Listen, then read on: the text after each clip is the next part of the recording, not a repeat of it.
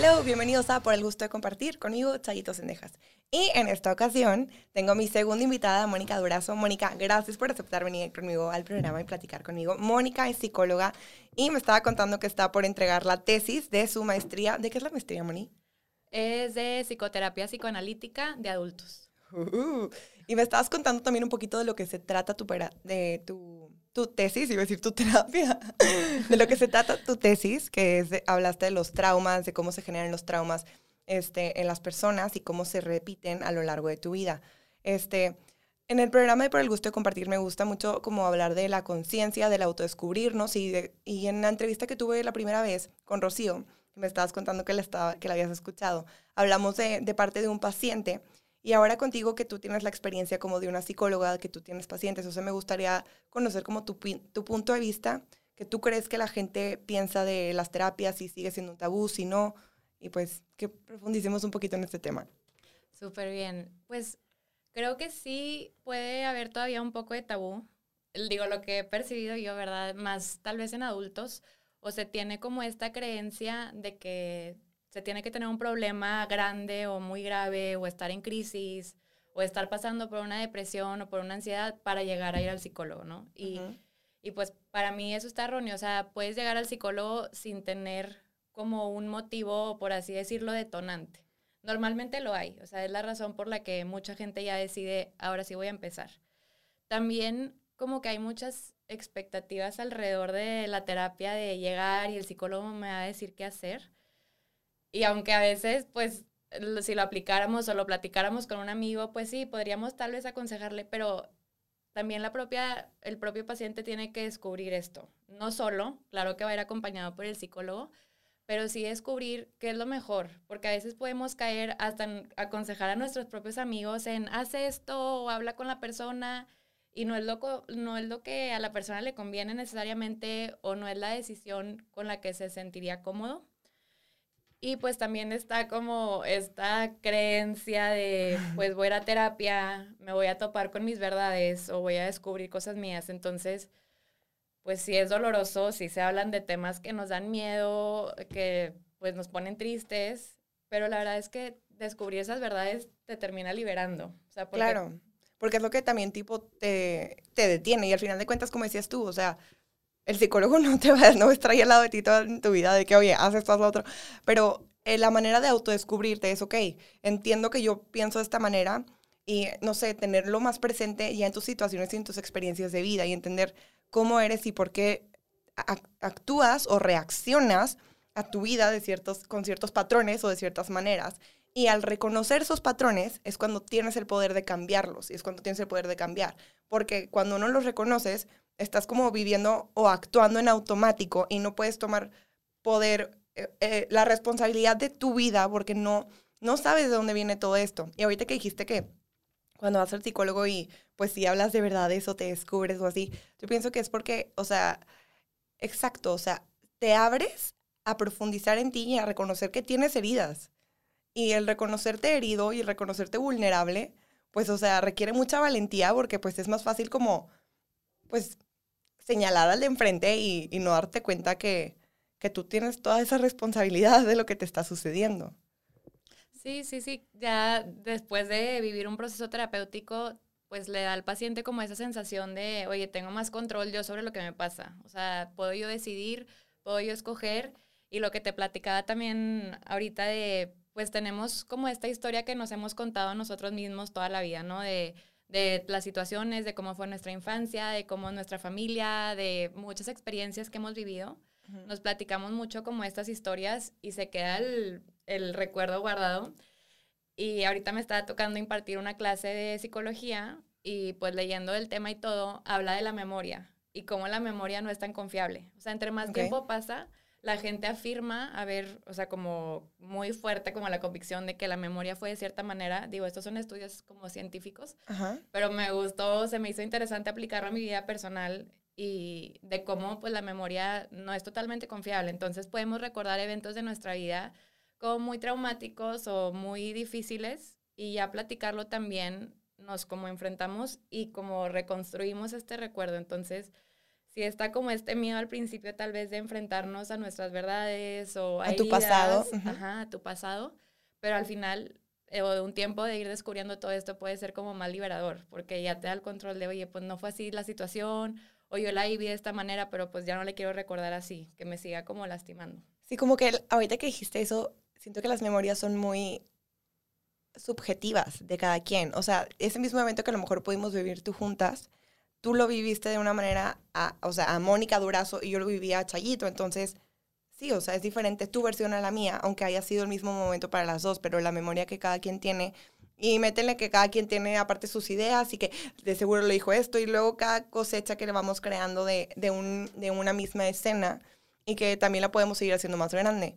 Y también yo pienso que reconocer de que, a ver, de que si todas mis memorias son de este tipo, pues a lo mejor ahí tengo un tema o un patrón y es también observarlo y no darle más poder para que siga creciendo y que no me esté afectando en, mi, en mis nuevas memorias o en, mis, en mi presente más bien, ¿no? Sí, sí, sí, claro, de lo que platicábamos ahorita de... Es tipo de las traumas, hace cuenta, lo de tu tesis, esto trata un poco, ¿no?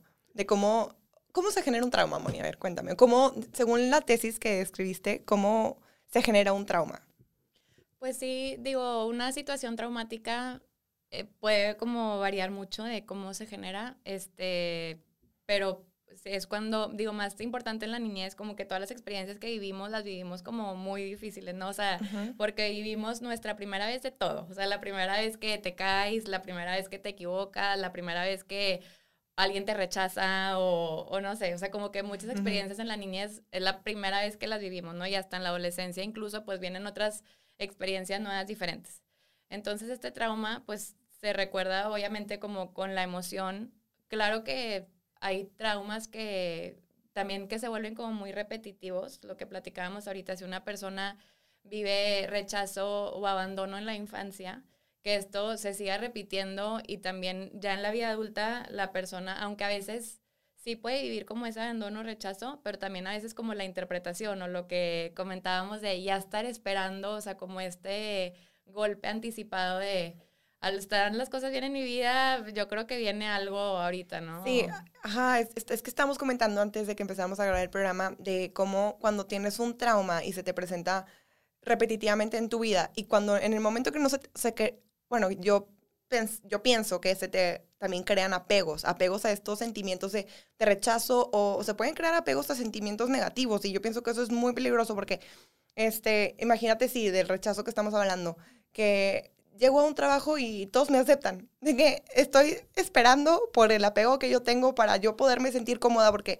ese era el ambiente en el que he crecido toda mi vida y ese era el ambiente en que yo creo que es real en mi vida. Y en el momento que no recibo ese rechazo, yo lo estoy esperando porque, porque así he vivido toda mi vida. Y entonces también, este, el reconocer que tienes un trauma en el rechazo es como el poderte liberar, como tú dices, de que no lo tengo por qué vivir. Y si no lo vivo, está bien. Y, y, y, y si lo vivo, reconócelo y reconoce lo que sigue estando el patrón ahí. Y si sigue estando el patrón ahí es porque no lo has trabajado bien.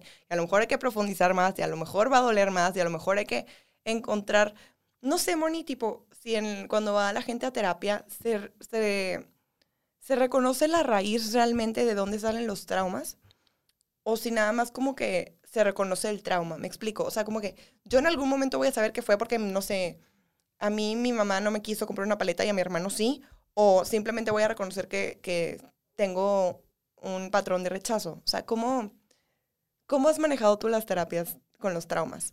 Sí, pues bueno, la orientación que de la que yo hice mi maestría psicoanalítica, pues sí trata de, no es nada más hablar del pasado, claro que ah, se habla muchísimo del presente, pero sí como, oye, ¿cuándo te haya pasado esto antes? ¿A qué te recuerda? O sea, sí es un poco irnos a la raíz y si se puede llegar, es muy difícil llegar como al evento, al día, a la hora de lo que pasó. Normalmente es como una serie de eventos que se fueron dando eh, que la persona llegó como a esta conclusión, no sé, por ejemplo, el rechazo, el tema que hemos tratado ahorita.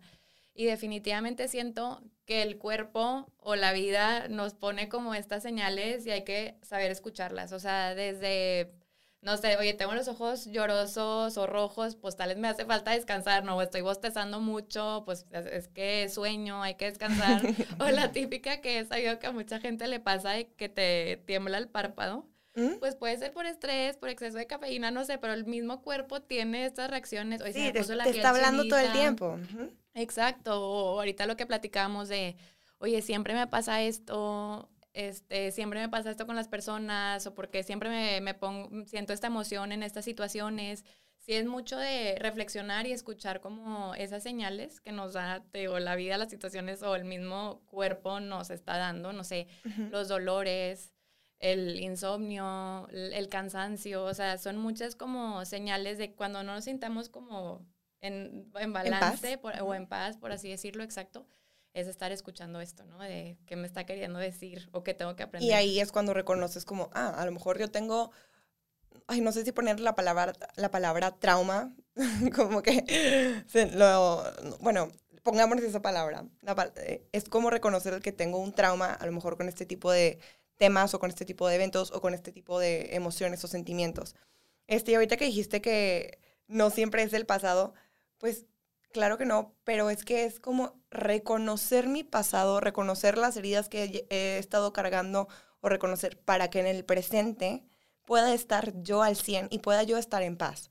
O sea, todo se trata del presente, pero si en mi presente no estoy en paz, es porque en mi mente hay algo o en el inconsciente o así, ya que estoy cargando que no está en mi presente y por eso yo no estoy aquí, no estoy disfrutando, disfrutando y no estoy pudien- pudiendo ser. Que pues para eso estamos aquí, para ser, para reconocer quiénes somos, para tratar de disfrutar cada cosa de lo que hacemos. Entonces, si no estás logrando hacer eso, reconoce qué es lo que, que tiene en tu mente.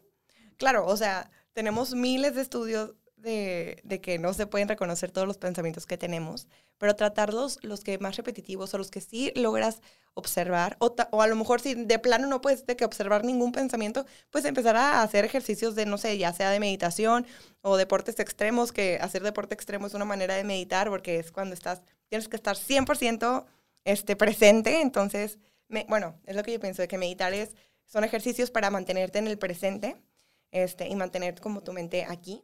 Entonces, un, hacer ejercicios extremos o deportes extremos, como tienes que estar 100% en el momento presente, porque si no, este, una resbalada que hagas mal, no sé, en skateboard o lo que sea, pues ahí quedas. Entonces, tienes que estar full ahí. Te permite como poner tu mente en blanco y es un tipo de ejercicio.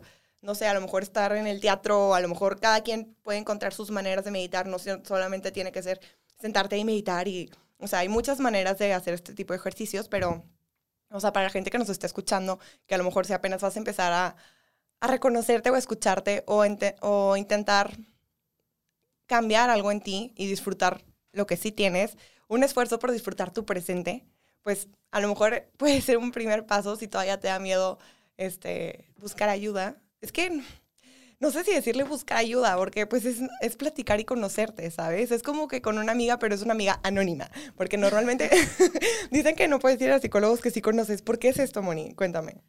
Pues digo, por esta parte de, de que no interfiera, o sea, oye, los sentimientos o como una persona tercera a la vida, ¿no? O sea, como este narrador, creo que era como tercero se le llamaba. Ajá, O sea, como En tercera persona. Exacto, en tercera persona que no conozca A los personajes. Exacto. O Ok. que- y también por, por tener esta mm, como privacidad también un poco, ¿no? O sea, se puede, yo creo que involucrar un poquito luego la familia o así, si, si se conocen entre todos, pues entonces es parte de como de la ética del psicólogo, de las primeras cosas que te dicen en un inicio. Y ahorita que estábamos comentando como esto del pasado, definitivamente es súper importante vivir en el presente.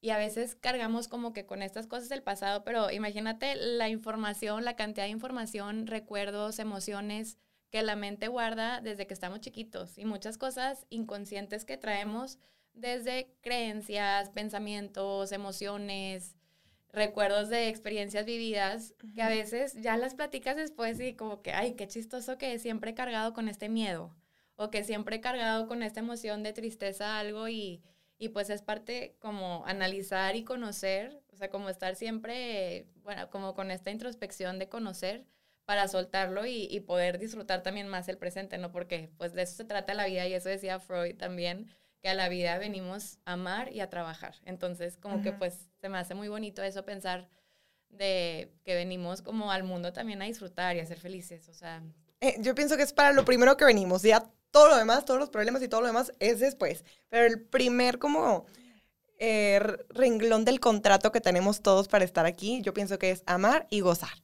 Y amar significa ser. Entonces, es reconocerte en cada momento para poder en el momento que te reconoces y eres, ya puedes como disfrutar todo lo que, todo lo que te rodea.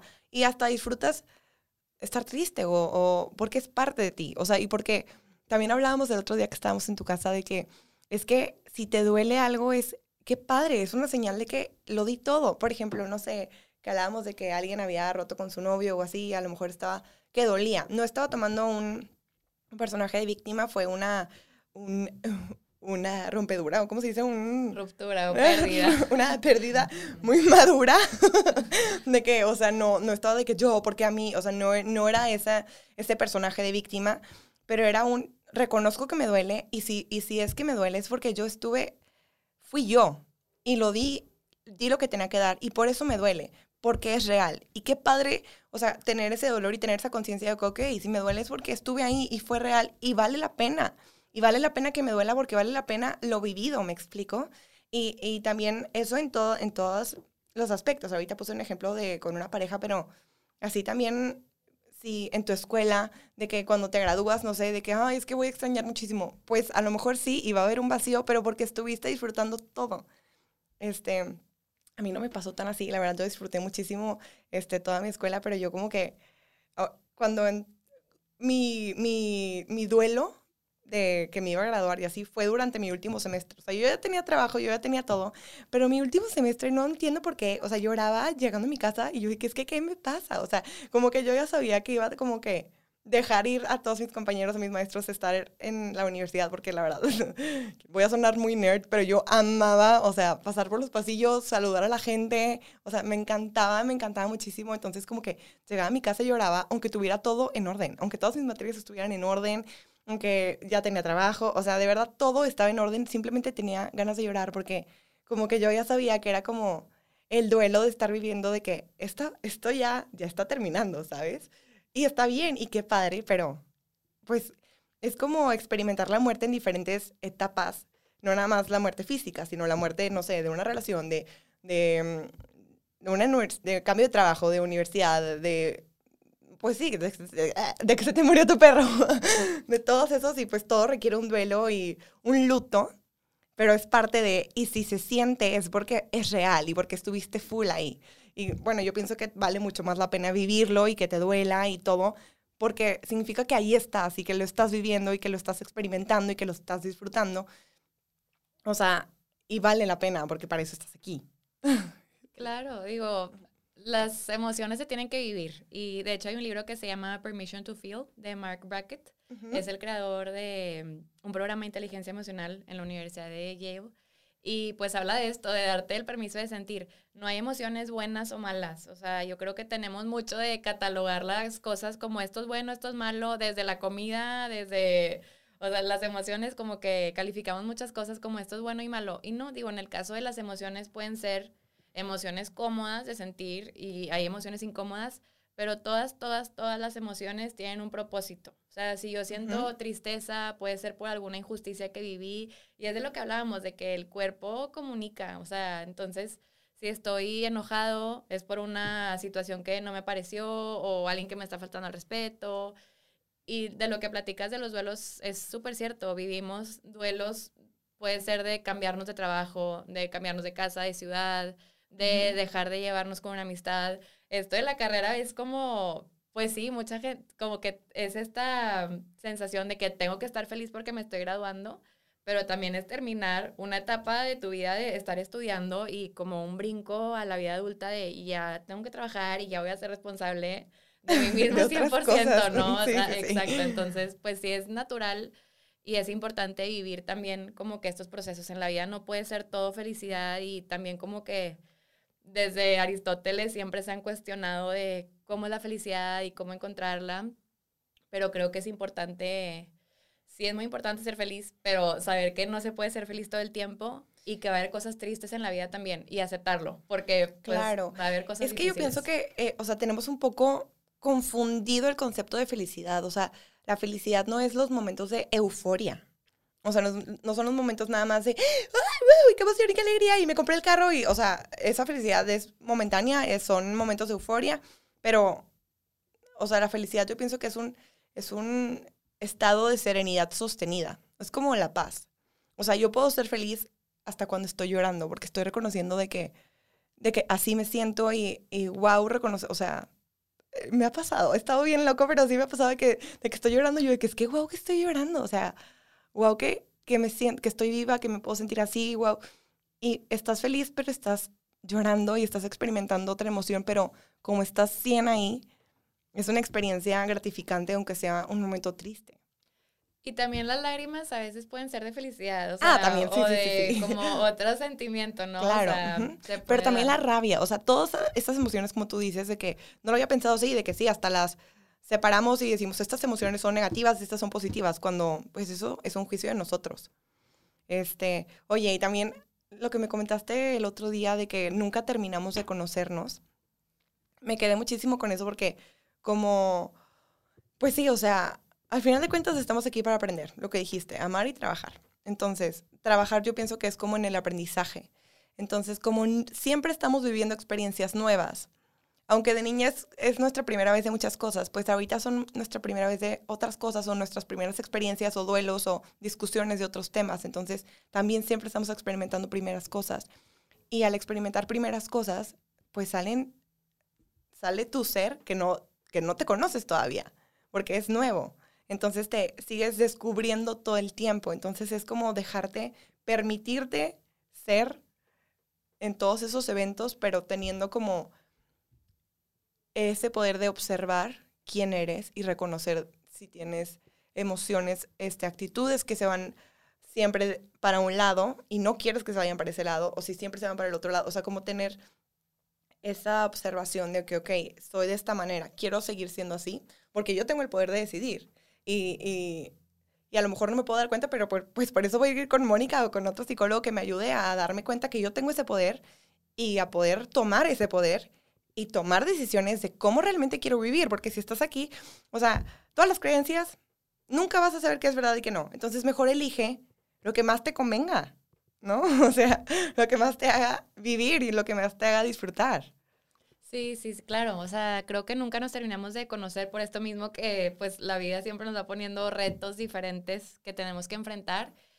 Y también me gusta mucho esto como de, pues nunca arrepentirnos, o sea, porque en realidad como en ese momento pensábamos que era lo mejor, ¿no? Como una persona de 70 años puede decir de que no, como a los 18 tenía el cabello así pintado y por qué me vestía así o por qué escuchaba esa música, pero en ese momento pensábamos que era lo mejor. Entonces es aprender de eso, de las experiencias pasadas, de cómo podemos ir como aprendiendo de otra manera o trabajando de otra manera, pero pues es lo importante y lo interesante también. Ok, bueno, Moni, muchísimas gracias por tu tiempo.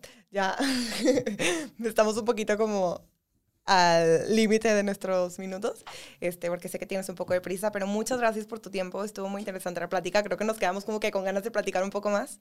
Pero bueno, gracias a todos los que nos escucharon y bye bye. Esto fue por el gusto de compartir.